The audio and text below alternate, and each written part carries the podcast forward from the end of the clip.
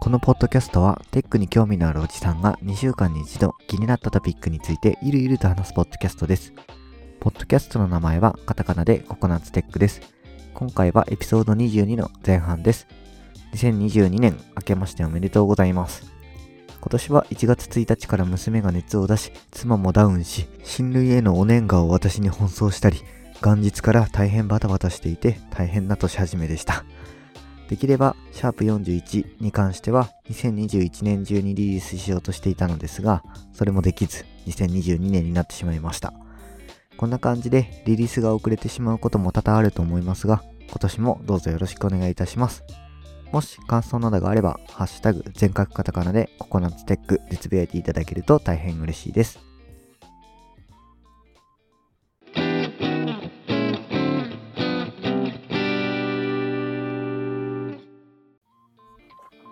はい。じゃあ、えー米返しのコーナーです。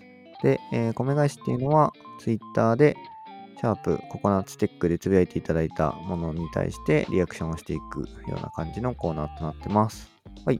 ということで、じゃあ、えー早速コメントを読み上げていきますかね。はい。はい。じゃあ、えー、トモさんの方で、えーじゃあこちらお願いします。はい。はじめ、浜田さんからいただいてます。シャープ38拝聴プログラミング問いより物事ができるようになる思考法について。打ち合わせキャストというポッドキャストでも話題になっていましたね。理解が大事という当たり前のようですが、私の場合、なんとなく手を動かさないと不安になってしまうんですよね。心に刻みたいです。といただいてます。ありがとうございます。はい、ありがとうございます。うん、そうですね。理解が大事なのは、本当に自分もね、心に刻んでるけど、あれですね、あの、手を動かすことで理解が深まるのであれば、別にそれは全然ありな気はしますけどね。うん。なんか、その配分な気がする。ね、うん、どっちが、まあ、性に合ってるかっていうところも多分あるとは思うんですけど、うんうん。なんで、そっちの方が自分のタイプに合ってるのであれば、手を動かしてみる方が良いかもしれないですね。うん。そうですね。そうですね。はい。打ち合わせキャストっていうポッドキャストは自分ちょっと知らなかったんで、えー聞いてみようと思います。そうですね。うん。うん。聞いはい。てみます。ありがとうございます。ありがとうございます。はい。で、もう一つコメントいただいてまして、そちらが12月18日、えー高見千恵さんからコメントいただきました。いつもありがとうございます。ありがとうございます。はい。39聞いた、えー無編集というのに声かぶりが全く気にならない程度ですごいな。いつも話してる関係の人と違うな。5時、えっ、と、リガチャ？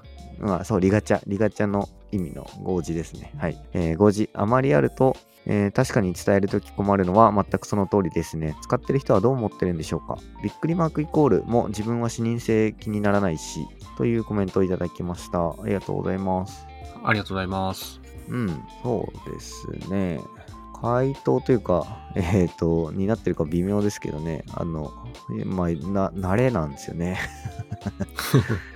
まあまあ、そうだよね。うん、そう。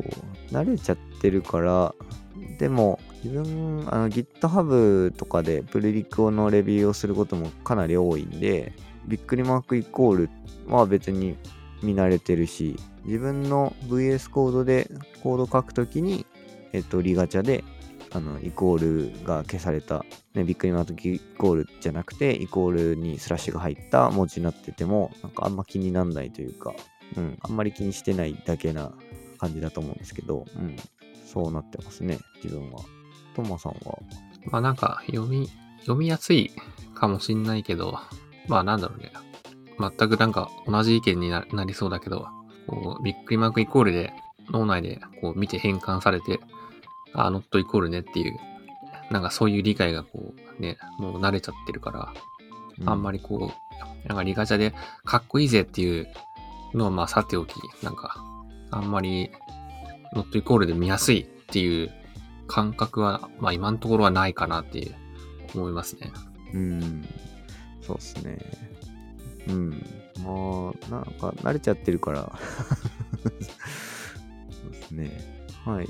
で、えっ、と、もう一つ、えっ、と、コメントがぶら下がってまして、そのもう一つのコメントが、ただ考えてみたら、コロンイコールで代入するのが当たり前になってきたりすると見づらくなるのかもしれないっていうふうに、えー書かれてまして、まあ確かにこれはそうですねっていう感じかもしれないですね。うん。イコールで代入するのがまあ当たり前なのが、言語が多いですけど、PLSQL とかなんか独特な別の言語とかだとコロンイコールで代入するっていうのも結構ありますからね。うんうん。うん。なんかそこら辺がどうなっていくかですかね。うん、はい。えー、皆さん、えーコメントいつもいつもありがとうございます。ありがとうございます。励みになりますので、はい。引き続きどしどしコメントを送っていただければと思います。お願いします。はい。じゃあ以上でコメント返しのコーナーは終了したいと思います。引き続き本編の方をお楽しみください。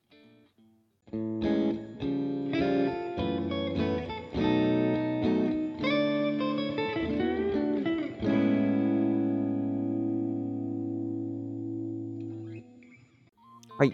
じゃあ、ココナッツテックシャープ41、42の録音開始していきたいと思います。よろしくお願いします。はい、お願いします。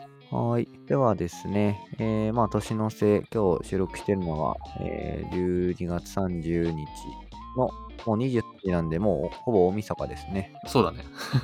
うん。はい。まあ、1年の振り返りをしてもいいかなと思ったは思ったりとかしたんだけど、まあ、特にそういうこともなく、いつも通り、えー、淡々といきますかね。うん。うん。まあ、時間も時間で、今23時半なんですけど、まあ、だいぶもう自分が眠さがピークなので、え ーサクサクっとうん進めていきますかね。うん。で、多分年始早々のは、これの後半になるから、あの、新年の挨拶を途中でどっかに入れなきゃなとは思うんですけど、まあでも多分そういうのも入れずに進んでいくと思うから。うんうんうん。うん。まあ、はい。じゃあ早速、まあ雑談ネタとして、えっ、と自分がちょっと3つほどポコポコっと上げてるので、まあサクッと紹介します。はい。はい。じゃあまず1つ目ですね。これは、あの、いつもコメントをくださっている高見千恵さんのやってるポッドキャストの、これは何なんだろう？チエラジポッドキャスト版の第何回なんだろうな？ちょっとわかんないんですけど、その、えー配信のうちの1つですね。はい。はい、えっ、と、 ClipboardMonitor リリースしましたっていうタイトルのやつで、自分が聞いていて、あ ClipboardMonitor っていうのを作られたんだと思って、えー、なんか、オープンソースで作ったんで、ぜひみたいなことを言っていたので、えー、まあちょっと紹介をしておきます。なんか、はい、えー、 Lazarus というツールを使って、えー、 Delphi みたいなので作っているということみたいででして、言語もパスカルと Python で、えー書かれているみたいです。うん。なんか GitHub のね、えっ、と、ReadMe のスクリーンショットの、なんだ、えー画像がなんか全部壊れてしまっているので、とどんなものかはちょっと GitHub のの ReadMe を見てはちょっとわかんないんですけど、はい。なんか URL とかが、クリップボードの中の URL が見えたりとか、まあ何を言ってるのかっていうのが見えるようにしてるものみたいな感じで、えー作った、作られたみたいですね。ちょっとはい。自分がパスカルとか全然いじってないので、ちょっとノータッチではあるんですけど、はい、なんか面白そうなものを作られていたので、紹介させていただきました。って感じですね。はい。うん。パスカルとか知らなかった。うん。全然俺も触ったことがないので、うんまあ、これを機会に触るっていうのはありな気はしないでもないけれども、うん。はい。ちょっと、ふんって感じになってしまっているな。あの、うん。うん。まあ、ちょっとね、あのーうん。まだね、ココナッツテックのホームページすら作れていない状態なので、ちょっとまだそっち側に触るよ 余力がね、ちょっとないので、うん、うん。そうだね。まあちょっと刺激を受けるよね、でもね。そうね。はい。えー、というので、ちょうどこれが、このポッドキャスト、チェーラジのこのクリップボードモニターリリースしましたっていうのが12月の13日なんですけど、うん。ちょっとこの日、あの、俺が健康診断を受けてるって、健康診断を受けながら聞いたから、なんか、おって思ったのを覚え覚えてます、おう 全然関係ないけど。ああ、記憶に残りやすかったのかもね。そう、記憶に残りやすいタイミングで聞いてたから。まあ、あと、やっぱ、チェーラジでいいなって思うのは、あの、BGM がめちゃめちゃかっこいい EDM なんですよね。うんうんうん。超ハイセンスな EDM が流れてるんで、うん。なんかローローファイな感じの、でも、かといって、うんローファイヒップホップとはちょっと違うような感じの EDM なんで、あのすごい、うん、かっこいいなと思ってます。はいいいななんか、そうですね。なんか Madeon みたいだなって思いながら聞いてました。うん、ね。まあ、ちょっとどこで音楽を拾ってきてるのかってとこですね。うん。はい。な感じで、はい。ちょっとサクッと、えークリップボードモニターについて、えー共有というか、えーご紹介させていただきました。うん。まあ、あんまりリスナーさんの方で、J ラジオ聞いてないというか知らないっていう人は多分いない気がしますが、はい。そうですね。はい。まあね、もし知らない人いたら、ちょっとまあ、見てみてもどうですかねって感じですかね。はい。はい。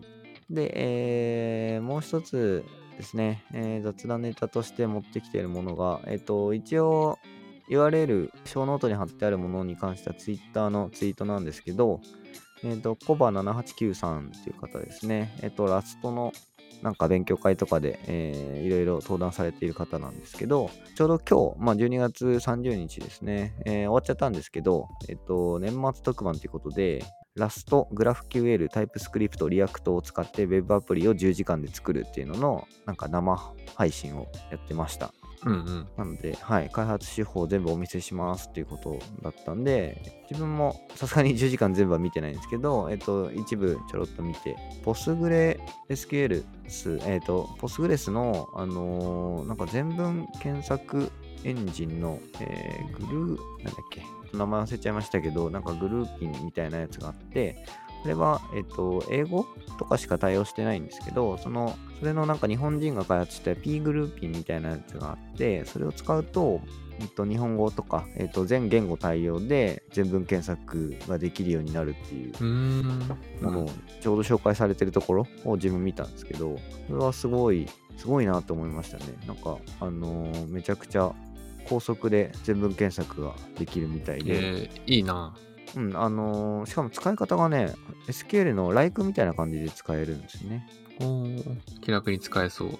そう、やられ、やられてて、おすげえな、そんなもんあるんだと思って。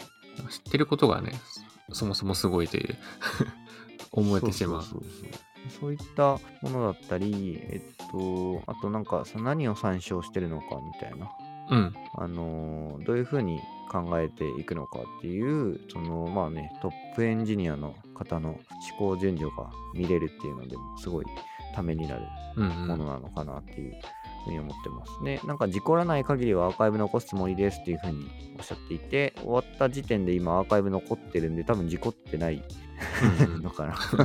そうだね。うん。なので、はい、見れると思うんで、あの、見るとすごい勉強になるのかなというふうに思います。いいな。見てみようん。すごいですね。なんか、あんまりちゃんと自分詳しく、あの、詳しくというか、しっかりとまだ見てないんですけど、あの、ショートカットキーもこう見えるようにしてくれていて、あの、VS コードのなんか、う。うんうんうんうん。なんだろう、すサクサクいろいろ操作するような感じでショートカットキーも、あこれやるとこれが使えるんだみたいなのもね、見れるんで、それもすごいためになるものかなってとこですね。確かに。なんか、ふと思ったけど、この人、普通に VTuber 的なさ、アバターが出てるじゃん。うんで、なんか、やっぱ右左って見てるから、右側に画面を置いて打ってんのかなとかさ、なんか、なんかそう。思えるね。あの、 KOBA789さんはいつも登壇するときとか、なんか発表とかするときとか、あの、このアバター、ちょっとイケメンな男の子のアバターでいつも出ていて、うん。スライドの前に立ってるような、あの、 TED みたいな感じの、はいはいはい。あの、登壇の仕方をしていて、うん。あ、俺の頭で文字が見えないって言って、なんかしゃがんだりとかして、あの、やってたりしてますよ。えー、面白そうだな、この人。すごい面白い人です。はい。あの、まあ、 Rust がメインになるのかな？うん。なので、えっ、と、メインな言語では全然自分はないので、まあ、 Rust はちょっとまだ異次元の言語なので分かんないことが多いんですけど、まあ、それで書かれているということなんで、うん、ちょっとまあ見てみようかな。まあ、タイプスクリプト、グラフ QL、リアクトに関しては自分は、あの、守備範囲内ではあるので、うん。まあ、ラストだけちょっとネックにはなるんですけど、まあ、それで、えー見てみようかなというふうに思ったんで、なんか面白そうだなと思ったんで、えー共有をさせていただきましたって感じですね。いや、うん。なんかすごい良かった。そうね、あの、だいぶ面白いはずなので、うん。うん、まあ、見ていただければって感じですね。はい。はい。で、えっ、と、最後雑談、最後の雑談ネタとして、えー持ってきたものがあって、これはもうマジでほんと雑談なんだけど、うん。オットタクシーってアニメ知ってる？あ、はいはい。あの、全部見ました。あ、全部見た。うん。で、ラジオはね、聞いてないんだよね。なんか、ラジオも聞きたいんだけど。ああ、そう。ラジオもね、一応、あの、まあ、YouTube で聞けるんで、まあ、聞いて、聞いてみると面白い。さらにちょっと面白くなるっていう感じですかね。うん。うん。ラジオ聞くとめちゃくちゃ怖くなるけどね、最終話が。うん。まあ、そうだね。アニメ見ても最初はドキッとさせられるね。まあなんか展開だったからね。うん。うん。まあ、プラス2つのことに気づくんだけどね。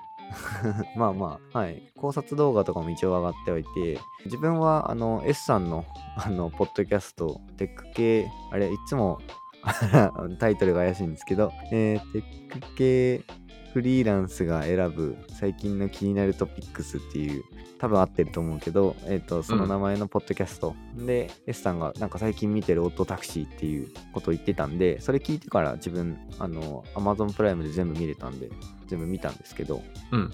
いや、まあ、めちゃくちゃ面白くて、他にも、アニメ評論家の岡田敏夫さんという人、という人っていうのもあれですけど、岡田敏夫さんも、オットタクシーは100点満点って言って、まあ、その、リアルタイムで見ていた時、まあ、半年前ぐらいかな。もう、うん。オットタクシーがもう毎週の楽しみになっているというふうに、えーおっしゃっているぐらいで、えー本当に全てが100点満点だったっていううん。ふうに言ってました。そうだな。一応自分はね、あの、リアルタイムで見てたんですけど、毎週すごいね、引きなんか引きがある終わり方するなって思って、結構うん。久々に毎週楽しみにこう見れたアニメだなって、そんな印象ですね。うん。うん、なるほど。そうなんこれはあの S さんが最終回見たけどんってなったからもう一回見返したっていうのを聞いてから見たから一気見をしたんですよね自分は。一斉にバーって。うんうんだからまあおおっていう感じで、うん。うん、あの眠眠くなりながらでも続きが気になりすぎてもうずっと連続で見たって感じですね。夜。ああ、一気見するのとまた毎週見るのとなんかね、ちょっと違う感じ方の部分もあるかもね。うん。そうね。うん。まあそんな感じでえっ、と、めちゃくちゃ面白いアニメ「えーオットタクシー」なんですけどそれがなんと映画化が決定したっていう話ですねあ、うんうん、そうそう。これね、待ち遠しいね。うんオットタクシー・イン・ザ・ウッズっていうのがなんと映画化決定で2022年4月1日、まあ、エイプリルフールに公開決定ですうん。まあでプロモーションの、えー YouTube があるんですけどなんか えまだやんの？ってあの主人公の小戸川さんがねあの言ってるっていう感じで、うんうん。続きがやるのかな？確か続きってなんか紹介はされてた気がする。けどまあどうなんだろうねっていうまだそこまで、えっと情報が出てないはずなので、うん。まあ、続きは続きですごい気になる部分はあるしあの一応未回収の伏線があるっていう風なうん。ものあるのでなんかそれが回収されるのかみたいなとこですかね。うん。そうだね。うんいや、楽しみだな。そうすごい楽しみっていう風に思ったんで、まあ、ちょっと雑談ネタとしてこれこそまさに雑談だなと思ったんで、うん、えーうん。紹介させていただいたって感じですね。はい。うん。はい。という感じで、えー雑談、自分が持ってきた雑談ネタっていうのは以上な感じですね。はい。はい。じゃあ、えっ、と、このまま、えー情報共有セクションに、まあ、いつもの記事紹介のセクションに入っていきますかね。はい。うん。お願いします。はい。はーい。じゃあ、まず、ジェイク・リージーから、えー自分は今日3つ持ってきてます。はい。でまず、え1つ目がですね、まあ、こう半分雑談ネタと一緒になる内容なんですけど、うん。えっと、デンファミニコゲーマーさんの、えーブログになるのかな？えっと、ニュースか、ニュース記事でして、えー2021年12月20日の、えーニュースで、えータイトルが、うん。漫画家の真島博士が趣味でゲームを制作中と発表。連載中のエレンズゼロからレベッカとハッピーが登場し、無料で公開を予定っていう風なタイトルですね。うん。うん。はい。えっと、真島博さんって、これ多分、真島ヒロじゃないか。あ、真島か。うごめん。んなさい。ちょっとうん。読みを間違えてましたね。真島博さん。ツイッターの ID 見て言ってるけど、多分、真島ヒロ。うん。なるほど。真島、確かに、ヒロ真島ってうん。書いてあるから、そうだね。うん。なんか、はい。真島さんが、あれだよね。フェアリーテイルとかの作者だよね。そうだね。うん。が、今、エデンズゼロっていう漫画とかも連載してるのかな？うん。うん。なんか、RPG スクールとかっぽい感じの、えっと、スクショがちょっと貼ってあるんですけど、そのツイートに。うん。確かに。スクール、スクールっぽいなうん。ただ、ドット絵とかは、まあ、まだ微妙なんですけど、スクールゲーだと、会話するときとか、あの、下側にウィンドウが出て、左側にキャラクターの顔の画像があって、右側に文字が流れるみたいな感じだと思うんですけど、その左下にあるキャラクターの顔が、その、真島さんのうん書。かれてるキャラクターで、なんだっけ、エレンズゼロの、えっと、レベッカとハッピーとか、普通にあのキャラクターがいるっていう状態で、うん。あの同人じゃなくて、本物が描いてるっていう感じの 絵になってるみたいですね。あ、なんだろうね。本人の、なんか、同人芸っていう、うんまあ同人芸なのかっていう。本人の同人、うん本人芸だね。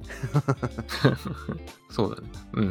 っていう感じで、連載も持ちつつ、えっと、ゲームを趣味で作ってるっていうので、そんな時間どこにあるんだみたいな、化け物だみたいな感じの、あの、うんツイッターでのコメントが流れてて、いや本当すごいなって思ったんで、あああ、うんうん。の、ちょっと、うん、紹介したって感じですね。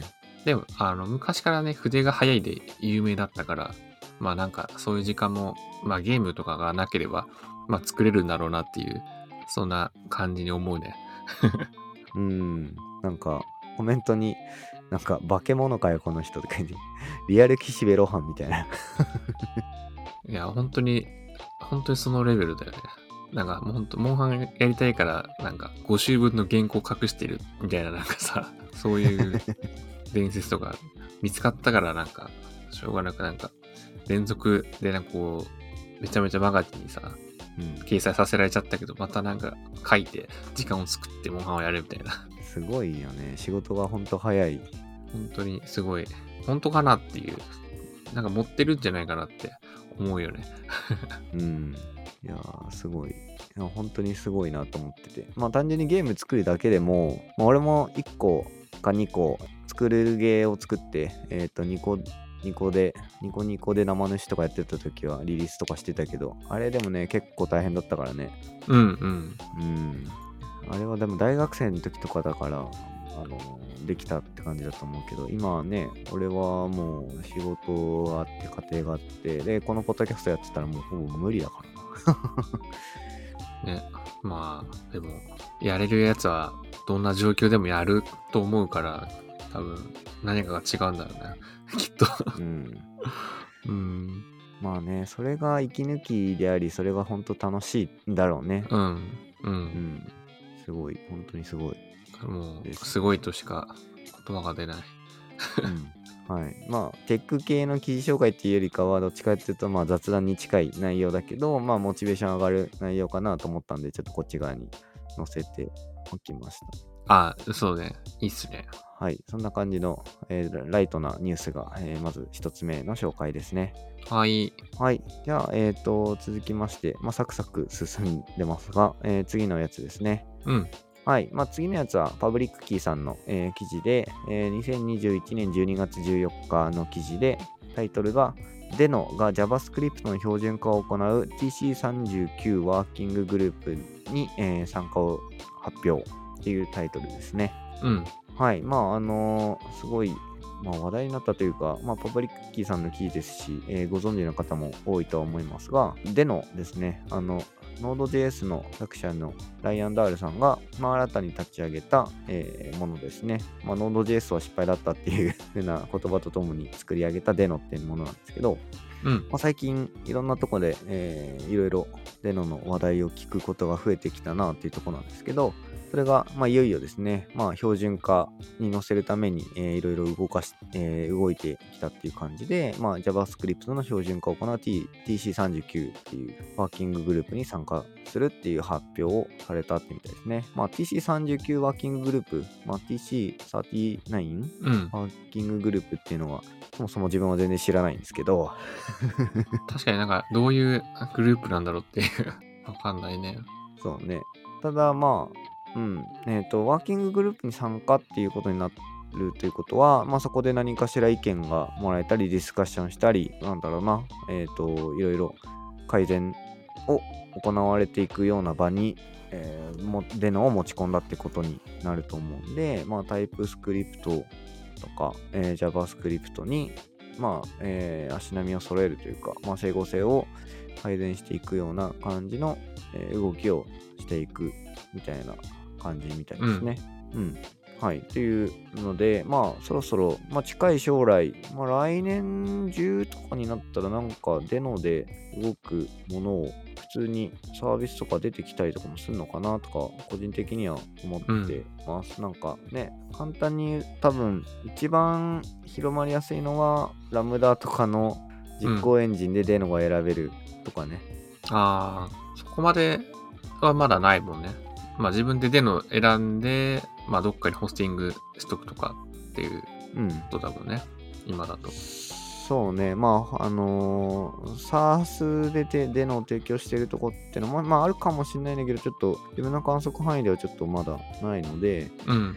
うん、まあ、今んとこ選ぶっていう風になると、全部自分で保守とか運用していかなきゃいけなくなるかなって。で、デノでやっちゃうと、多分デノってめちゃくちゃアップデートスピード速いと思うんで、そこにこう、ね、くっついていこうとすると多分死ぬんで、うん まあそう、よほどそれでやっていこうっていう覚悟がないと、まあ大変かなっていう感じだね。ちょっとね、まあ、での、その、それにつきっきりになれるんだったらね、いいんだけど、まあ、そういうわけにもいかない気がするんでね。まあ、多分、うん、ついていこうとすると、めちゃくちゃ大変なので、SARS 的なものが出てくると、それに預けたいなっていう気持ちは、う。うんあるかな。まあ、でもね、触ってみたい気持ちももちろんあるから、えっ、と、覚悟を持って、えー、でのを入れるっていうのもありな気はするけどね。うん。うんうん。うん、デノ、ちょっと、今デノ、デノデプロイのページを見てみたけど、Deno Deploy のページはなんか可愛い感じだね。うーん。 Deno デプロイ。うん。こ公式のページ見るとなんかちょっと可愛い感じな雰囲気が。多分 Deno、ん？ Deno.com スラ Deploy だね。うん。 Globally Distributed JavaScript。うん。あ、WebAssembly も動かせんの、 Deno で。これは強い。ほんと強いね。いや、ほんと、あと、デノのキャラクターがほんと可愛いな。これ一番下まで行くとなんかね、ひょこって顔出してる。超可愛いよね。可愛い感じなんだよね。いいなぁこういうキャラクターいいよね。恐多分恐竜の、なんだろうね、ブラキオザウルスとかなのかな。う首のん。長いあの恐竜の、すごい超デフォルメされた そう恐竜のやつだけど、めちゃくちゃ可愛いな。うん。一番下だけ見ると、チンアナゴって感じもするけど。そうだよね。うん。うん。すごい可愛い。いいな。ちょっとね、親しみ湧いちゃうよね。なんとなくね。うん。ね、可愛いから使いたいっていう気持ちになるな。うん。うん。いやー、まあ、での、ちょっと、まあ、サーバーサイド、なんだろう、ノードの代わりに使うみたいなイメージではあるんだ、イメージだったんだけど、うん。なんか WebAssembly も使えたりとか、いろいろなんかもしかしたら差分というか、ね、ちょっと変わってうん。くるものがある気がするね。うん。うん。なんかもうちょっとしっかりと読んで読むというか、えー追いついていった方がいいのかな。なんかうんと、自分まだデノが1.0になる前、まあ、0.3とかの頃だったかな、にちょこっと触ってみたりとかはしたんだけど、まあね、まあ、0.3だから全然、なんだろう、使え、なんか、ハローワールドはできたけど、うん。できたけどみたいな状態で、なんかあんまり違いとかもうん。感じれなかったんだけど、うんうん。うん。なんか今、ソースコードを見てみると、えーノードの時よりも、やっぱなんか、うん、良さ、早、あの、短く書けるうんなっていうところと、あとタイプスクリプトだから、型があっていいなってとこかな。うん。うん。うん。えーまだ全然触れてないので、結局よくわかんないけど。まあ、そうね。これから触ろうっていう、なんか思いを持って、とりあえず、今は生活してる。そうね。うん。はい。まあ、ちょっとデノも、あのー触っていくというか、追いかけていくことをしてみた方がいいかなと、えーうん思ったので、まあ、フロントエンド、バックエンドで、両方ともタイプスクリプトとか JavaScript を使いたいっていうのであれば、そろそろ検討に上げてもいいくなってきたテクノロジーかなというところですかね。そうだね。うん。うんそんな気がします。はい。まあ、あの、まあ、でも、ただ使うときは、あの、覚悟を持って使う必要があると思いますが、まあ、消えることはねなさそうですね。ないと思うけど、まあ、なんか聞いたで、ちょっと調べて、なんか、それをコピペしてとかいう感じではなさそうだもんね。しっかりこう、うん ドキュメンテーションされてるのを読んで、まあ理解して使ってみるっていう、なんか余裕がある人がやっていくといいかなって気がするね。そうね、キータに記事を書くぐらいの、あの、覚悟を持てば、うん、うん。そうだ、そうね。うん。うん。いいと思います。うん。うん。はい。っていうので、まあ、デノが、えーだいぶ、なんだろう、えっ、と、どんどん標準化として、えーノードを塗り替えていくような動きが活発化してきたなというふうのを感じた記事があったので、まあ、紹介したって感じですね。いやー、ほんと、そう感じますね。うんはい。まあ、そんな感じです。はい。はい。以上で前半は終了です。後半もお楽しみに。